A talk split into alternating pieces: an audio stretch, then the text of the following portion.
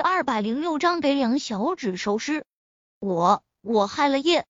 听了高依依的话，叶维的唇角控制不住上扬。剧组的人都不是傻子，高依依都这么说了，大家要是再看不出他是被郑怡陷害的，大家可都是眼瞎了。可能有些人没注意到，叶维刚刚却是注意到了的。武术指导给高依依做完人工呼吸之后，高依依其实已经醒了。他会再次昏死过去，是被武术指导那张被大火烧毁的脸给吓晕的。高依依的精神已经处于崩溃状态，甚至还以为自己见了鬼。人在精神崩溃的状态下最容易说实话，所以叶维刚刚巧妙的让武术指导帮高依依掐人中，顺便好心的扶他一把。高依依依旧沉浸在他可能被淹死、见了鬼的恐惧中，单扯谎才怪。郑怡怎么都没有想到高依依会这么说，顿时急了眼。依依，你是不是被叶伟给害傻了？明明是叶伟把你推下的水，你怎么能这么说呢？我高依依看看郑怡，又看看叶维以及剧组的同事，渐渐明白，他还没有去地下见阎罗王。他后悔的恨不得咬断自己的舌头，但是这个世界上最难买的就是后悔药。说出去的话再也收不回来了。现在这情况，他和郑怡已经完全处于劣势。就算是他一口咬定是叶维推的他，也没有人会信了。郑怡，你真是太过分了！明明就是高依依想要害叶医生，你还颠倒是非。今天的事是最后一次，希望你以后别再在我们剧组挑拨是非。孙晴晴横眉冷眼，没好气的对着郑怡说道：“郑怡心中那是一个委屈啊，孙姐，我没有说谎，本来就是叶维害的。依依，依依刚才一定是被叶维给吓坏了，才会这么说，吓坏了才会实话实说啊，总是陷害人家叶医生，真是太过分了。”金牌编剧喜宝想到上次毒蛇的事情。郑怡也是乱咬人，忍不住开口说道：“是啊，今天这事啊，真是太过分了。幸好叶医生运气好，没被推下去。有些人啊，真是自作自受，想害别人，没想到却把自己的小命差点儿赔进去。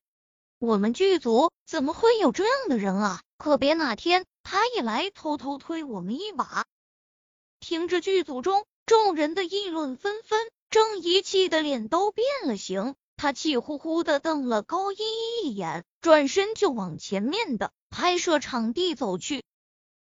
真的是宁要神一样的对手，也不要猪一样的队友，他怎么会跟高依依这个脑残合作啊？叶安好坐在房车上，一直远远的看着湖边的一切，一副事不关己的模样。他不知道该说叶维运气好还是命大，他一次次设计叶维，没想到他都能全身而退。就算是大家以为叶维被韩景踹掉，似乎依旧很信任叶维的人品。普通的陷害手段是整不了叶维了，他要做就必须来一次狠的，让叶维再也翻不了身。看到远处假山上的一个小小的身影。叶安好的唇角控制不住上扬。叶维，你马上就要栽了，这一次就算是庭琛出手也帮不了你。今天叶维虽然没有被郑怡和高依依陷害成功，但他心里依旧有点儿郁闷。他想要的是一份简简单单的兼职，没想到剧组总会有一些莫名其妙的人给他使绊子。有时候叶维都不想在剧组继续工作了，但是他已经跟剧组签了合同，再加上他也不是喜欢半途而废的人，他还是决定把剧组的工作做完。中午的时候，陆廷琛非要跟他一起吃饭，叶维觉得陆廷琛这个男朋友什么都好，就是太缠人。晚上想抱着他睡，午饭还要跟他一起吃，不满足他，他还得黑脸，动不动还要打断他的腿。这不，他刚刚想说他在剧组吃盒饭就好，陆廷琛就来了一句：“嗯，你可以不陪我一起吃饭，你放心，我一定会去剧组打断你的腿。”威胁，红果果的威胁。叶维承认自己也真够没骨气的，他又屈服在了陆廷琛的淫威之下。他答应跟陆廷琛吃午饭。但是他选了剧组外面的一个比较偏远的餐厅，因为他不想让人看到他和陆廷琛在一起。叶唯一进餐厅就看到了黑着一张脸的陆廷琛，叶维有点儿摸不着头脑，怎么他答应他一起共进午餐了，他的脸还这么黑？叶维，我就这么见不得人？不等叶维开口，陆廷琛忽地冷声问道：“没有啊？”叶维连忙摇头：“小舅舅，你长得这么帅，怎么会见不得人呢？”别拍马屁！陆廷琛嫌弃的看了叶维一眼，脸色却瞬间好看了不少。但几乎是立马，陆廷琛的眸光又沉了下去。叶维，你很怕别人知道我们的关系？陆廷琛今天早晨就说过要去剧组陪叶维，被叶维拒绝了。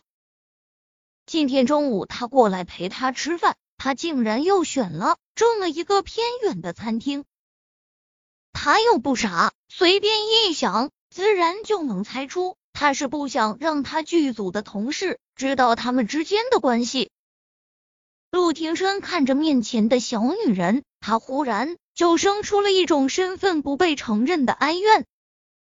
说话，我见陆廷琛心情似乎很不好，叶维不由得吞了口口水。小舅舅，我就是觉得，我就是觉得，我们还是低调一点儿比较好。大家都说秀恩爱死得快，我想跟小舅舅你天长地久。说完这话之后，叶维都有点儿。佩服自己的智商了，多么无懈可击的答案啊！他既解释了原因，还顺便向小舅舅表了忠心。他真想给自己点个赞。他以为他这话会点亮陆廷琛那张黑脸，谁知陆廷琛竟是冷哼了一声。呵，他都已经这么说了，小舅舅心情还不爽。叶维暗暗咬了牙，看来只能使用杀手锏了。他从座位上起身，羞答答的坐在陆廷琛身旁。他伸出手搂住陆廷琛的脖子，嫣红的唇就在他的唇上啵了一下。小舅舅，你别生气了好不好？再亲一下。陆廷琛含着一张脸命令道，耳垂却微微有些泛红。叶维从善如流，他嘟起嘴，又在陆廷琛的唇上印下了蜻蜓点水的一个吻。这一次，陆廷琛反客为主，几乎要将叶维的唇舌灼烧成灰。两人正吻得天雷地火，叶维的手机忽然响了起来，是一个陌生号码打来的电话。电话刚接通，就传来了杨雪阴狠的嗓音：“叶维，你的宝贝儿子和宝贝女儿在我手上，你就等着给他们收尸吧。”